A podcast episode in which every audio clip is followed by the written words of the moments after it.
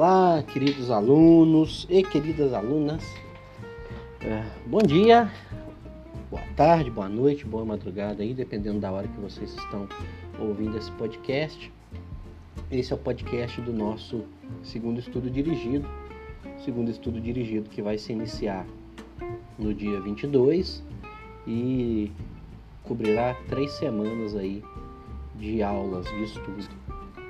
Eu vou tecer alguns comentários aqui sobre uh, esse estudo dirigido e sobre especificamente sobre o texto que trabalharemos nele, tá? Para que a gente possa orientar os nossos estudos. Primeiro, só vou fazer uma ressalva. Então pode ser que você esteja escutando esse podcast no próprio dia 22 ou na semana do dia 22, mas não se confunda nós ainda não estamos estudando o texto do estudo dirigido em aula. Lembrem-se que nós estamos estudando os texto, o texto dos ismos, ou seja, ainda estamos nos apropriando, estamos nos apropriando das propostas epistemológicas diversas que surgem no campo da filosofia e que a psicologia vai utilizar na construção de suas teorias como base para se pensar a realidade. Vou lembrar mais uma vez, assim, de um modo bem grosseiro, é, que eu defino a epistemologia, né, de uma maneira grosseira e muito simplória, como essa lógica interna da ciência, no nosso caso da psicologia. Ou seja, quando a ciência se debruça sobre os fenômenos da realidade, ela utiliza de uma lógica interna para ela se utiliza de uma lógica interna para se pensar a realidade. Muito bem. Mas agora nós iremos assim que terminarmos o texto dos ismos aí da, dos fundamentos epistemológicos, nós iremos nos debruçar sobre um marco fundamental da psicologia enquanto ciência, que é a inauguração, o marco fundamental nessa data simbólica e prática, não é uma data só simbólica, é a inauguração do laboratório de psicologia pelo Wundt. É, quando Wundt funda esse laboratório de psicologia na Universidade de Leipzig, a partir daí então começa-se a a psicologia começa a, se, começa a ser reconhecida como uma ciência, ok? É... Ele, vamos, vamos por partes. É só assim a fundação do, do laboratório, a data, né? 1879. Então, vamos dizer aí que a psicologia ela tem como data de nascimento enquanto ciência 1879. E aí eu vou falar um pouco agora sobre quem foi Wilhelm Wundt. William Maximilian Wundt e qual a sua contribuição para a psicologia. Bem, a primeira coisa que vocês precisam dar conta é que até Wundt já, já existia um campo conhecido, né, que era conhecido como psicologia.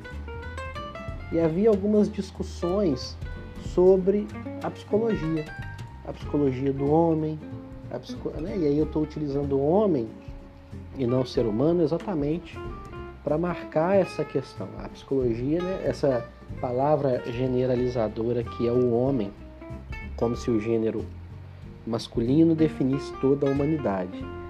Eu prefiro utilizar a palavra ser humano.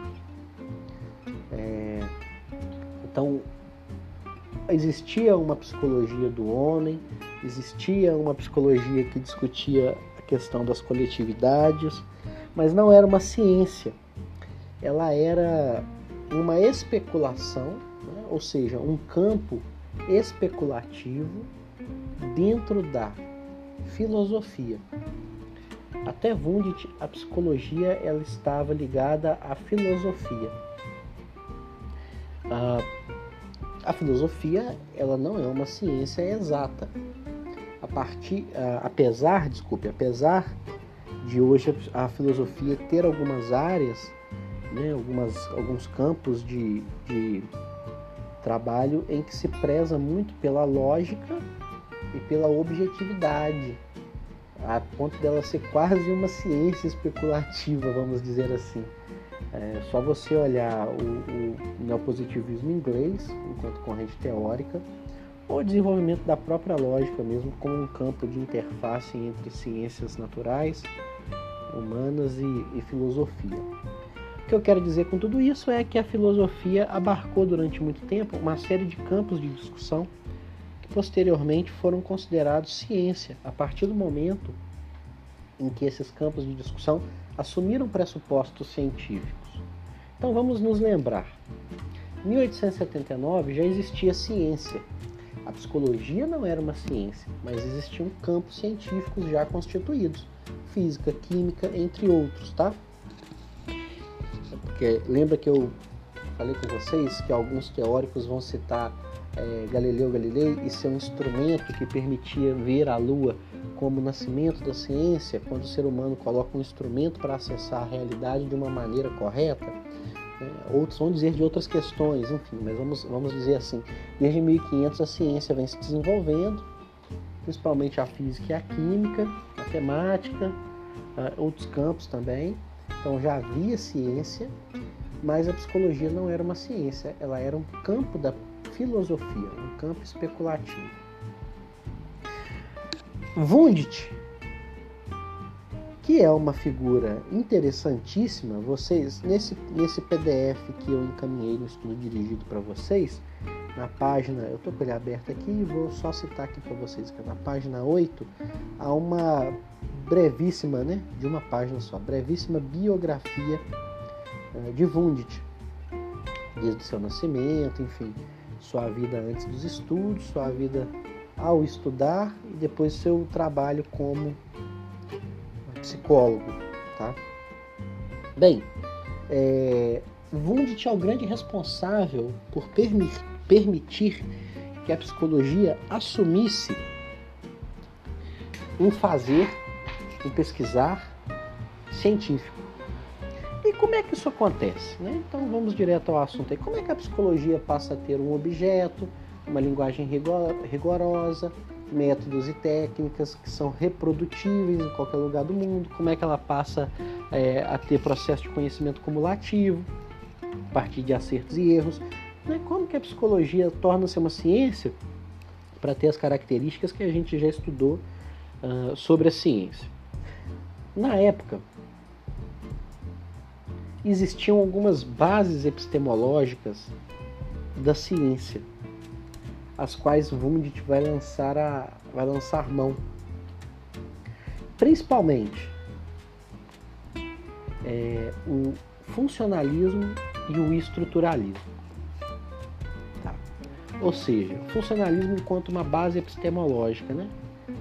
É, vai dizer que existe uma organização, uma sistematização de algo, de um organismo, de um organismo social, de um grupo, sei lá, pode ser de qualquer objeto que a gente queira analisar. E que essa organização, né, isso, esse objeto, tende a uma função. Age para uma função. Peraí, só um minuto, gente. Desculpa, tem uma briga ali na rua.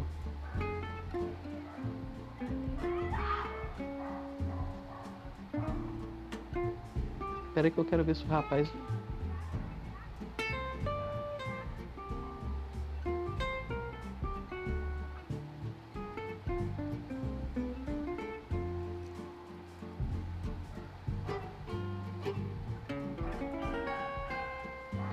realmente vocês me perdoem, tá? Eu tô de olho pra ver se o cara vai bater na menina.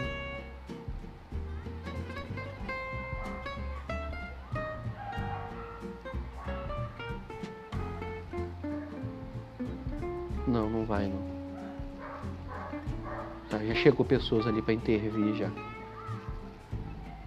Enfim, vocês me perdoem, tá? Questões sociais que é, transpassam até a construção do estudo dirigido.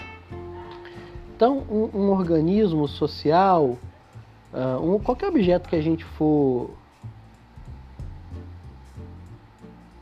que a gente for analisar, tende a uma função, quase a função matemática, a função de f de x. Lembram da função de f de x? Pois é, é aquilo ali, tá? A lógica do funcionalismo, uma função.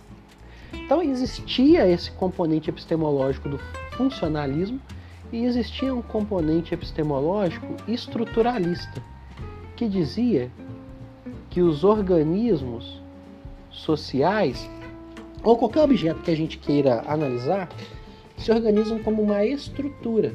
Percebe? Uma estrutura, o próprio nome diz. Existe uma estrutura. Que cacete esse povo brigando ali. Existe como uma estrutura. A estrutura, pensa por exemplo, uma estrutura de uma casa. É, a casa tem estruturas, ela tem fundação, ela tem telhado, enfim. Então ela é organizada, essas estruturas vão se organizando e além de se organizar, essas estruturas, né, ao se organizarem, compõem um objeto. Pois bem, o que que o Wundt pensou? O Wundt pensou que era possível analisar, portanto, isso que era chamado de psicológico a partir né, e analisar de uma maneira exata com instrumentos a partir de uma função e de uma estrutura. Essa é a base epistemológica. Mas a base epistemológica por si só, se não for objetiva e tiver métodos específicos, ela é uma especulação filosófica. E a gente pode dizer, ah, a função é essa, a estrutura é essa. O Wundt, então, ele parte para uma possibilidade de analisar isso de maneira científica. Como que ele faz isso? Bem, ele faz isso a partir de algumas técnicas e métodos que ele vai criando para se analisar o que ele chama de psicológico.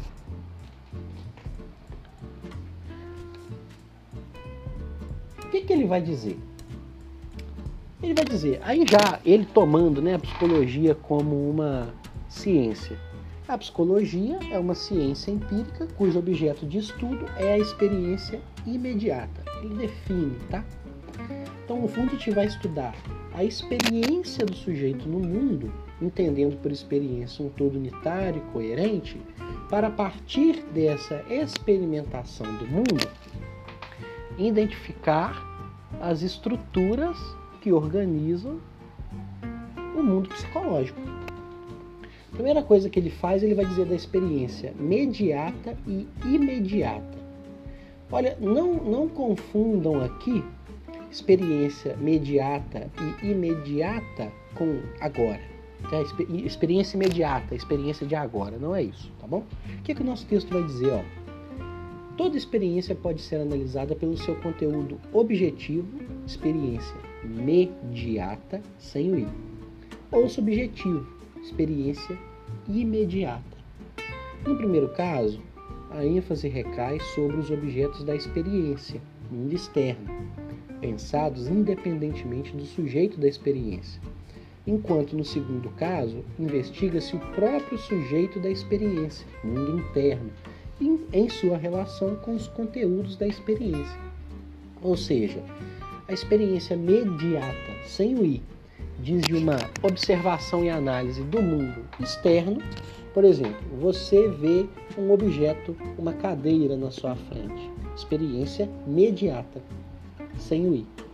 Você analisa a experiência interna que você tem dessa cadeira. Experiência imediata. Ou seja, a experiência, né, a experiência imediata é a experiência de experienciar algo, vamos dizer assim, tá bom? E o Wundt ele vai dizer que ele vai analisar e observar essa experiência imediata a partir de técnicas científicas para compreender como a psique, a psicologia, se estrutura. É isso que ele vai fazer. Bem, como ele vai fazer isso? Ele vai criar alguns métodos e técnicas. Por exemplo, é, ele vai fazer uma observação descritiva dessa experi desse experienciar do sujeito, criando, por exemplo, um método de acessar esse sujeito, essa experiência que esse sujeito tem, a partir do que esse sujeito diz. Ele chama, é, ele chama essa, essa experiência que o sujeito, né, o falar desse sujeito, Opa, perdi aqui, pelo amor de Deus, tá muito ruim. Essa, essa briga ali na rua me desestruturou bem para falar para vocês, porque o cara